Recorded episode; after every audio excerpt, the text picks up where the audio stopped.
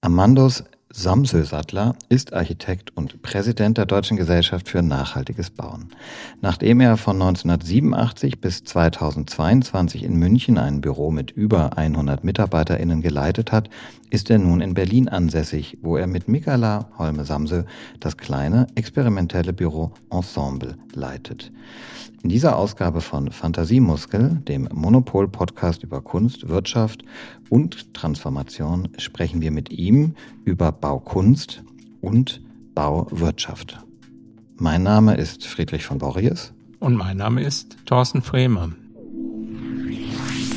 Fantasiemuskel, ein Monopol-Podcast in Kooperation mit Vorstellungskraft X, einer Initiative von Thorsten Fremer und Friedrich von Borries. Herzlich willkommen. Vielen Dank. Ja, wie, wie bist du zur Architektur gekommen? Ich habe als Jugendlicher auf dem Bau gearbeitet und später wollte ich Kunst studieren. Das habe ich mich nicht getraut. Dann bin ich beim Bau geblieben. Jetzt kann man Architektur ja an Fachhochschulen und Universitäten studieren, aber auch an vielen Kunsthochschulen. Architektur wird auch als Mutter der Künste beschrieben und wahrscheinlich war ja auch diese Nähe zur Kunst das äh, was du dir dann anscheinend zugetraut hast. Viele haben ja die Vorstellung, im Architekturberuf ging es darum, schöne Häuser zu entwerfen. Und du warst ja als jahrelanger Chef eines großen Architekturbüros womöglich eher ein Manager. Deshalb die Frage, wie viel geht es bei der Architektur um Kunst und wie viel um Business? Das kommt auf die Bürogröße an. Also je größer das Büro, desto mehr bist du natürlich Manager. Wir haben aber auch klein angefangen und waren ja auch eine ganze Zeit auch in der mittleren Größe unterwegs. Das heißt, da macht man schon sehr viel auch selber, entwirft auch selber. Ich entwerfe ja bis heute auch selbst, jetzt auch wieder mit Stift und Block, ähm, ohne Computer. Und ähm, aber Architektur ist natürlich nicht in erster Linie Kunst, ähm, weil die Kunst braucht ja keine Toilette, aber die Architektur meistens schon. Und ähm, von daher glaube ich, ist natürlich die Kunst immer weiter zurückgedrängt worden. Wir haben uns ja auch gar nicht mehr getraut, über Schönheit zu sprechen, sondern die funktionalen äh, und Kosten und Terminbedingungen haben uns natürlich komplett über, überbordend ähm, äh, vereinnahmt, würde ich mal sagen, so dass die, die Kunst, äh, die Gestaltung, die ähm, Entwicklung einer Form, dieses ganze Thema, was natürlich die Architektur auch dringend braucht, ähm, etwas zurückgedrängt wurde. Und jetzt sprechen wir aber seit vielen Jahren wieder davon, dass eigentlich die, ähm, die Ästhetik, in dem Fall nicht die Kunst, sondern die Ästhetik, hat ja auch was mit Kunst zu tun. Also äh, Ästhetik ist ja auch nicht unbedingt Schönheit, sondern einfach, was einen sinnlich erreicht, dass die Ästhetik auch der dringende und notwendige Komplementär sein muss zur Technik, weil die Architektur hat sich natürlich extrem techniklastig äh, entwickelt und das eigentlich vor allem seit den 2000er Jahren. Vorher in der Anfangszeit meiner Tätigkeit auch im Büro ähm, haben wir sehr viel mehr ausprobiert, experimentiert und es ging wirklich sehr viel mehr darum, wie die Sachen am Ende ausschauen, als das, was sie äh, vielleicht auch leisten können ähm, auf technischer Seite. Hat das was damit zu tun, dass du dich verkleinert hast und dein Büro verlassen hast, die, äh, sagen wir mal, die Vorschriften oder die verschiedenen technischen Voraussetzungen? Also das hat natürlich viele Gründe warum ich mein Büro verlassen habe nach 35 Jahren. Ähm, ein Grund ist einfach ein Generationswechsel, den ich auch ermöglichen wollte. Und äh, andere Gründe sind natürlich, dass ich glaube, dass wir in unserem Tun ähm, sehr viel anders werden müssen. Und das habe ich in dem großen Büro auch nicht als Möglichkeit gesehen. Wir sprechen ja heute viel über Nachhaltigkeit und wir sprechen dann über Fliegen und Schnitzel und SUVs. Und ich glaube, dass wir ja am wirksamsten werden, wenn wir in unserem Handeln, in unserem Tun anders agieren. Und das ist eigentlich das Vorhaben jetzt mit dem kleinen Studio, dass wir hier sehr entschieden und radikal auch Dinge ausprobieren wollen, die ich also im großen Büro natürlich mit 150 Leuten, die gefüttert werden müssen, einfach nicht geschafft habe. Kannst du das ein bisschen näher beschreiben für die Zuhörenden? Also was macht ihr da? Vielleicht an einem Beispiel oder was ist der, der neue Ansatz? Ja, der neue Ansatz ist einfach, dass wir, wir also wir wissen ja alles, was äh, nachhaltiges Bauen bedingt und wir tun nichts. Und der neue Ansatz ist, dass wir was tun wollen. Also wir wollen auf den verschiedenen Ebenen in Bestand mit wiederverwendeten Bauteilen oder weiterverwendeten Bauteilen, aber auch im Neubau andere Wege versuchen. Also ich sage mal ein ganz banales Beispiel, ein Fundament aus Ziegel ohne Zement. Geht nicht. Ist einfach, ne? aber geht nicht. Also wir hatten, hatten jetzt mal vor, so ein kleines Haus als Ergänzung zu Altbauten ähm, in der Siedlung ganz zementfrei zu bauen und wir wollen eben auch das Fundament zementfrei haben und das geht erstmal nicht. Und das sind so Sachen, da sind wir jetzt dran, da äh, experimentieren wir jetzt und forschen wir und versuchen da Wege zu finden, wie wir einfach unsere Ziele, unsere Schutzziele, die wir ja aufgemacht haben, jetzt auch in die Realität bringen können. Wieso zementfrei?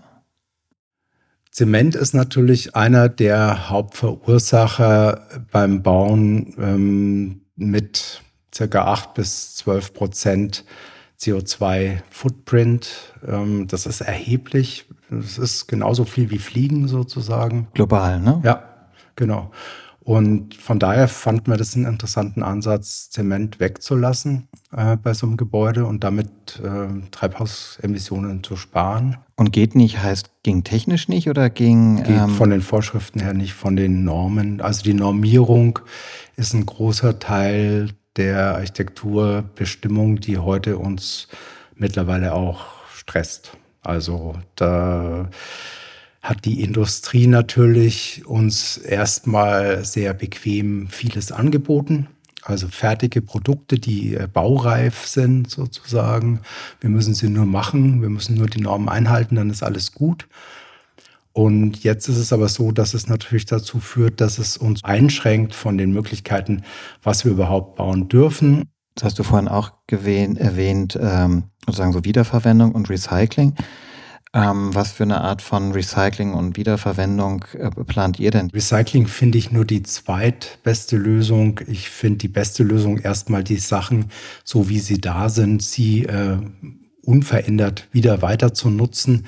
Das heißt, wenn ich eben im Zweifelsfall sogar vielleicht eine Betonplatte habe, die vorher in der Decke eingebaut war, dann ist eigentlich unser Ziel, die herauszuschneiden und wieder als Betonplatte in einem anderen Gebäude zu verwenden. Also so ganz brutal einfach wirklich die Dinge so, wie sie vorhanden sind, äh, zu nehmen, ohne dass man mit hohem Energieaufwand und dadurch wieder hohem Emissionsaufwand die Dinge zerkleinert und dann wieder in neue Produkte verarbeitet. Das ist ja auch das grüne Märchen vom Recyclingbeton, dass der außer Ressourcen irgendwas anderes bringen würde für uns. Und auch der Ressourcenanteil der Wiederverwendung beim Recyclingbeton ist natürlich relativ gering, 45 Prozent. Mit viel Bauchemie dann am Ende zu einem neuen Beton verarbeitet, ist für mich nur ein halb guter Weg. Und auf welche Widerstände stoßt ihr denn dabei? Ähm, also nehmt ihr die Leute mit, rufen alle begeistert ja, weil ja jeder die Nachhaltigkeit bejaht? Oder ist es total schwierig, weil man dem nicht traut? Naja, also erstmal haben wir ganz viele Zielkonflikte. Also es ist ja, gibt keine Wahrheit, die, die jetzt dann mal irgendwo hingeschrieben wird und dann können alle danach handeln. Sondern wir müssen immer die vielen Zielkonflikte, die wir bei allen Materialien, bei allen Vorhaben und bei allem haben, müssen wir verhandeln. Und das, das ist auch, sage ich mal, das, was die Nachhaltigkeit natürlich spannend macht. Wir kennen am Anfang noch nicht das Ergebnis eigentlich, was äh, rauskommen könnte. Das ist beim normalen Bauen viel klarer. Da hat man die Systematik und dann macht man es halt so, wie, wie man das halt schon geübt hat und auch kann. Die Leute sind sehr interessiert die äh, hören auch aufmerksam zu, finden es super spannend, äh, manche bewegt es auch. Aber was dann wirklich in die Umsetzung kommt, ist natürlich ähm, auf, steht auf einem anderen Blatt. Da sind wir noch nicht so weit. Also ich komme mir manchmal davor wie so ein Rufer in der Wüste. Ich reise durch die Lande, halte meine Vorträge, habe auch meine Tabellen. Ich kann auch gewisse Nachweise führen. Wenn wir so weiterbauen, wie wir jetzt gerade bauen, dann kriegen wir ein, ein, zum Jahrhundertende eine Temperaturanstieg von fünf bis 8,5 Grad. Das sind ja äh, Fakten, Zahlen von Wissenschaftlern, die, die äh, einfach da liegen und trotzdem machen wir ja trotzdem so weiter. Also es hat sich ja noch nichts geändert. Und diese Widerstände, die dir entgegenkommen, ist das mangelndes Vorstellungsvermögen, dass man sich nicht vorstellen kann, dass es notwendig ist? Das oder Geschäftsmodell. Ist es, ja, oder sind es, also ist es ökonomisch oder ist es ästhetisch, weil es vielleicht auch. Nee, das, also das Ästhet, äh, beim, beim äh, gebrauchten oder alten Material ist natürlich die Ästhetik spielt eine große Rolle. Ich, äh, wir kennen ja, also ich, ich kenne ja niemanden, der Venedig richtig hässlich findet, ähm, weil es so alt und häss, also so schäbig ist. Äh, also wir, wir wollen es noch zu Hause bei uns immer nicht so gerne haben, aber eigentlich lieben wir das. Äh, aber da, also da braucht es auch noch was. Aber die, die, die Vision einer, einer nachhaltigen Entwicklung, da steht eigentlich unser Wirtschaftssystem und unser wirtschaftliches Denken komplett dagegen, weil wir ja immer den, äh, die Mehrung brauchen. Wir brauchen immer äh, mehr von allem und wollen das auch haben, dass selbst wenn wir äh, genug haben, wollen wir trotzdem noch mehr haben. Also es ist auch so ein Sicherheitsdenken. Das könnte ja mal schlechter werden. Deswegen ist es gut, auch wenn man zu viel von allem hat, dann noch mehr zu kriegen. Und, und das widerstrebt natürlich diesem Gedanken von Suffizienz, von Nachhaltigkeit, von Ressourcenschutz, von all das, was wir mit Nachhaltigkeit verbinden, das steht da komplett gegen diesen äh, Grundgedanken unserer Gesellschaft und unseres Wirtschaftens. Ihr schreibt ja selber auf eurer Homepage mehr aus weniger machen, äh, was mir natürlich sehr gut gefällt. Glaubst du, dass die äh, Architektur oder dass ihr auch ähm, Vorbild sein könnt oder auch Erzählungen, visuelle Erzählungen schaffen können, dass man, dass man in diese Richtung auch, auch denkt? Also siehst du dich selber als Beitrag oder sagst du, das System ist so starr, ich mache das eher für meine eigene intellektuelle Redlichkeit? Nö, also die Hoffnung ist natürlich groß, dass wir einen gewissen Anteil ähm, daran generieren können, an einem anderen Wirtschaften oder einem anderen Vorgehen. Und klar ist es wichtig, dass wir auch jetzt zum Beispiel bei unserem Berliner Projekt, wo wir großflächig gebrauchte Materialien aus einem Abbruchgebäude äh, verwenden wollen, dass wir auch na, zeigen, dass es funktioniert. Also wir müssen es jetzt nachweisen, dass es geht. Und ähm, das müssen wir schaffen. Und dann kann das auch anregend sein für andere. Das bloß die Idee, dass ein Pilotprojekt, sage ich mal, halt die Welt ändert, das ist natürlich auch falsch. Ne? Das äh, schaffen wir damit nicht. Aber, aber jetzt äh, kommen natürlich erstmal die ganzen Widerstände, weil alles sagen, dass äh, die, also es gibt ein Abfallgesetz, es, es gibt ein äh, also es gibt so viele Gesetze, die, die eigentlich jetzt im Moment verhindern, dass wir mit Materialien, die wir aus Gebäuden herausbauen, dann wieder bauen dürfen überhaupt. Und, und das muss man natürlich jetzt einmal leisten. Was ist das für ein Projekt in Berlin? Vielleicht kannst du das nochmal. Das ist ähm, der Karstadt am Hermannplatz, der ähm, zurückgebaut wird und von dem Büro Chipperfield neu aufgesetzt wird. Und wir bekommen alle Materialien, die dort ähm, ausgebaut werden. Das wird eben bis auf die Konstruktion zurückgebaut und wir können alles nutzen, was dann da rauskommt. Das ist unser Urban Mining sozusagen. Das ist das Nachbargebäude. Wir, wir stehen mit, unserer, mit unserem Parkhaus dahinter und wollen das Parkhaus in äh, etwas anderes umbauen. Am Anfang war das Einzelhandelbüro und jetzt ist es mittlerweile Hotel. Und äh, wir versuchen also vor allem die ähm, CO2-intensiven Materialien wieder zu verwenden. Wir, wir müssen Geschossdecken aus dem Parkhaus rausnehmen, weil die Geschosshöhen natürlich nicht passen. Kann man sich vorstellen, die Parkhäuser sind so gebaut, dass man gerade ein Auto reinfahren kann, aber nicht viel mehr. Das heißt, wir nehmen Betonträger und Decken heraus, die wollen wir direkt wiederverwenden äh, in Decken oder in Fassaden. Oder wir nutzen auch die vielen Glasscheiben, die aus dem Karstadtgebäude kommen oder Blechmaterialien, Metallmaterialien, Naturstein bis hin zu den Rolltreppenstufen, die wir an eine unserer neuen Fassaden bringen wollen. Jetzt finde ich das ja total spannend und auch richtig zu sagen, man baut ein Parkhaus um, dass es eine neue Funktion bekommt, weil die Funktion Parkhaus ja in sich nicht besonders nachhaltig ist. Jetzt kann man sich aber auch fragen, dieses super hippe Hotel, was dann da irgendwie mit den alten Rolltreppen an der Fassade und so, da fliegen dann ja die Leute auch hin, um das Wochenende in Berlin zu verbringen. Also wie, wie nachhaltig kann das Gerüst sein, wenn vielleicht die Funktion dessen, was man da baut, in sich nicht nachhaltig ist? Oder wie geht ihr mit diesem möglichen Konflikt um? Da haben wir natürlich wenig Einfluss, das ist klar. Wir hätten dann das, den Auftrag zurückgeben müssen. Also die Änderung in Hotel kam erst, ähm, nachdem wir den halben Vorentwurf schon fertig hatten.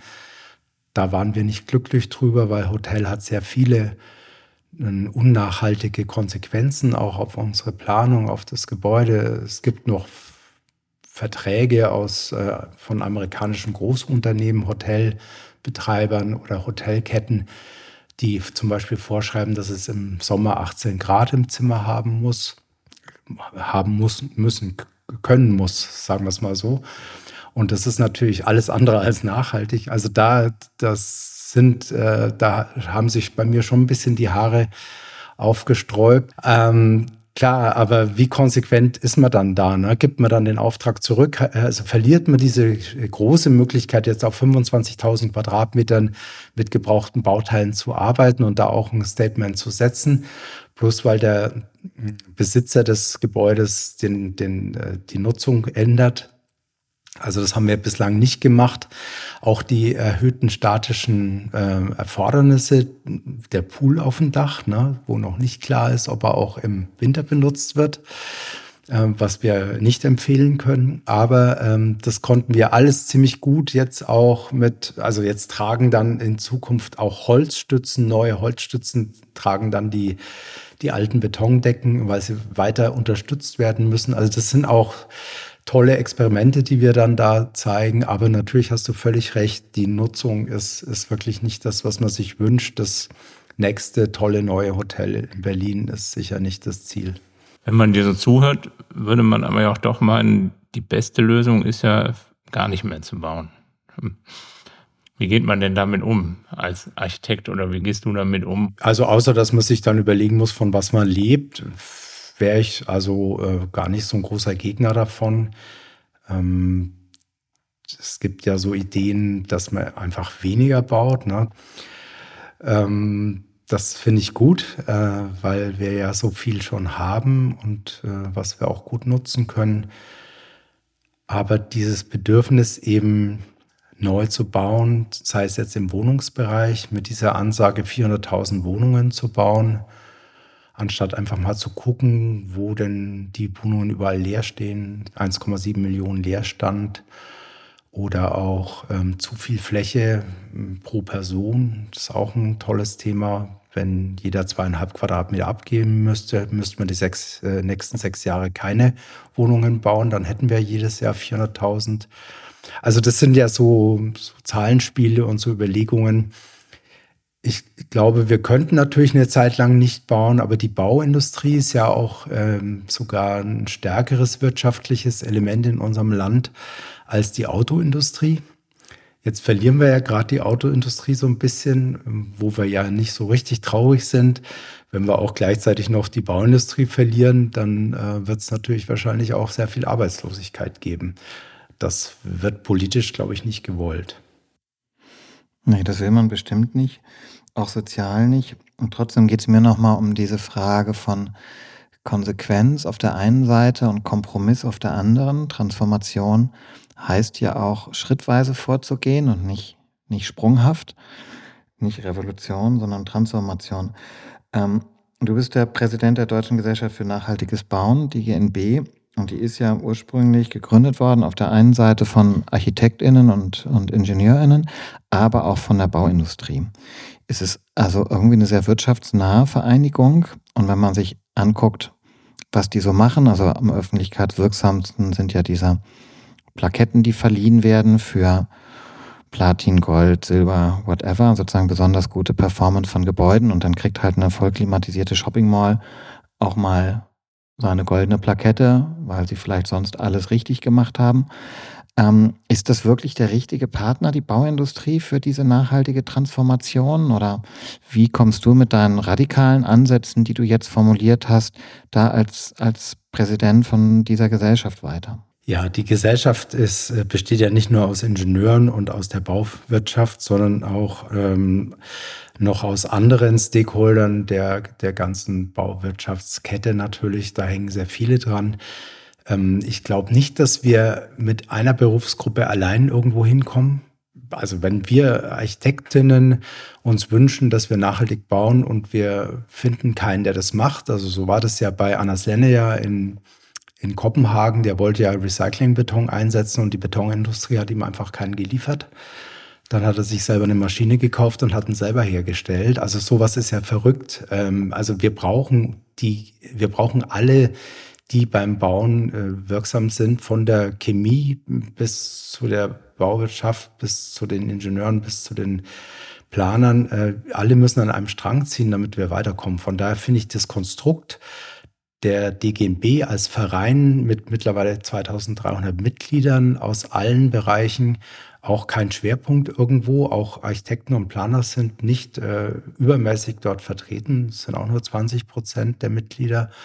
Es sind auch Kommunen, Gemeinden und äh, Städte dabei. Also äh, finde ich nach wie vor ein, ein sehr zielführendes und, und auch ähm, wirksames, äh, wirksamen Weg um gemeinsam weiterzukommen. Wir haben ein sehr tolles Präsidium aus verschiedensten Fachrichtungen und wir haben natürlich die Geschäftsstelle mit den Vorständen und mittlerweile über 100 Mitarbeitern. Also das ist ja ein Riesenkonstrukt geworden, äh, was nach 15 Jahren auch eine Wahrnehmung bekommen hat und auch eine Wirkung. Und das Zertifikat ist ja nur ein Teil des Ganzen. Äh, Im Moment gibt es sehr viele Initiativen. Also es wurde zum Beispiel jetzt auch ein Gebäuderessourcenpass entwickelt für Bauteile. Dazu sammelt man die ganzen Experten aus allen Richtungen zusammen, setzt sich zusammen, hat es innerhalb von einem halben Jahr entwickelt die Regierung hatte das im Koalitionsvertrag, die haben es bis heute nicht gemacht. Also das ist ja eine, eine Vereinigung, die unglaublich viel kann und leistet und einen Wissenspool angesammelt hat, der, der von niemand anderem abgedeckt wird. Dass da auch Zertifikate rauskommen, mit denen ich auch nicht zufrieden bin, wenn so ein gläserner Turm dann Gold kriegt, äh, wo er dann nach allen Seiten äh, egal ob es Norden oder Süden ist, einfach die, die gleiche Glasfassade hat, finde ich auch beeindruckend, dass sowas, dass man sich sowas noch hinrechnen kann. Aber das wird auch äh, besser werden, weil wir, wir modifizieren natürlich ständig dieses Zertifikat. Und äh, es gibt immer mehr ähm, Must-Have-Kriterien. Da kommt man nicht mehr mit Gegenrechnungen dann raus. Also gewisse Dinge muss man heute liefern, sonst kriegt man kein Zertifikat. Und das wird noch schärfer werden auf Richtung 2030. Da sind wir auch gerade am Erarbeiten. Also wir verlangen da immer mehr. Das heißt, auch da ist die Transformation in, in vollem Gange. Beobachtest du das bei, bei allen äh, Mitgliedern? Nö, jeder agiert ja in seinem Feld und äh, wir, auch da müssen wir uns ja irgendwie vereinigen, verhandeln, was wir wollen. Und wenn wir, wenn wir zum Beispiel so ein ähm, so ein System rausgeben, dann äh, machen wir da eine Rückfragezeit, da kriegen wir bis zu 600 Antworten von Änderungswünschen oder von Sachen. Also das ist ein große, großes Verhandlungstool. Ich war da selber mal ganz am Anfang 2009 dabei und deswegen bin ich, glaube ich, auch bei der DGNW, weil mich das begeistert hat, wie wir damals äh, das ähm, Zertifikat für Handelsbauten entwickelt haben. Da saßen wirklich über 100 Leute in einem Raum und haben gemeinsam dieses Zertifikat aus dem, äh, aus dem Nichts gehoben. Und, und das fand ich eine spannende äh, Arbeit, die man miteinander äh, geschafft hat. Und ob das dann ganz optimal für jeden ist, der da dabei ist, nee, das sind lauter Kompromisse, ist klar. Ich kenne dich jetzt ja schon ein bisschen länger und was ich immer faszinierend bei dir finde, ist, dass du so positiv wirkst. Das hört man jetzt vielleicht ein bisschen an der Stimme, aber wenn man gemeinsam am Tisch sieht, dann sieht man dich ja sehr oft lächeln dabei, wenn du das erzählst. Ähm, also so eine grundpositive Haltung. Wo nimmst du diesen, diesen Optimismus her bei so einem Thema, was ja eigentlich sehr, sehr dunkel ist. Hm. Ich glaube, ich schöpfe meine Energie wirklich aus, dieser, aus diesem positiven Ziel, was wir gemeinsam erreichen wollen. Und dafür zu kämpfen und zu arbeiten, das befriedigt mich vollends. Also ich bin da to total glücklich damit, dass ich die Möglichkeit habe, äh, einen, einen, positiven Beitrag zu leisten ähm, für unsere Gesellschaft. Und ich glaube, das ist was, was mir große Freude bereitet, auch äh, zu spüren, dass die Menschen interessiert sind und dass man ihnen auch auf den Weg so ein bisschen helfen kann. Jetzt heißt unser Podcast ja Fantasiemuskel. Und wenn man dir so zuhört, du hast ja beschrieben, wie er mit alten Bauteilen Neues gestaltet. Wie trainierst du selber deinen Fantasiemuskel? Die Frage stellen wir allen zum Schluss. Ja, ich, ich glaube, ich fordere mich permanent mit, mit neuen äh, Gedanken und Ideen und äh, ich, hab, ich bin sehr neugierig und habe äh, immer offene Augen. Ähm, ich habe immer früher gesagt, ich sehe zu viel und ähm, ich versuche das eigentlich alles, was ich zu viel sehe, äh, auch zu verwerten und zu sammeln. Ich bin auch ein großer Sammler. Ich habe auch ein, ein Werk als Fotograf und mache eigentlich jeden Tag Bilder und weiß gar nicht, was ich damit mal irgendwann mache, aber, aber es ist so, ich, ähm, ich saug das alles in mich auf und das gibt mir dann eben die Inspiration. Ja, lieber Amandus, vielen Dank für dieses Gespräch und Ihnen viel Vergnügen beim Zuhören. Vielen lieben Dank. Vielen Dank. Fantasiemuskel. Ein Monopol-Podcast in Kooperation mit Vorstellungskraft X, einer Initiative von Thorsten Fremer und Friedrich von Borries.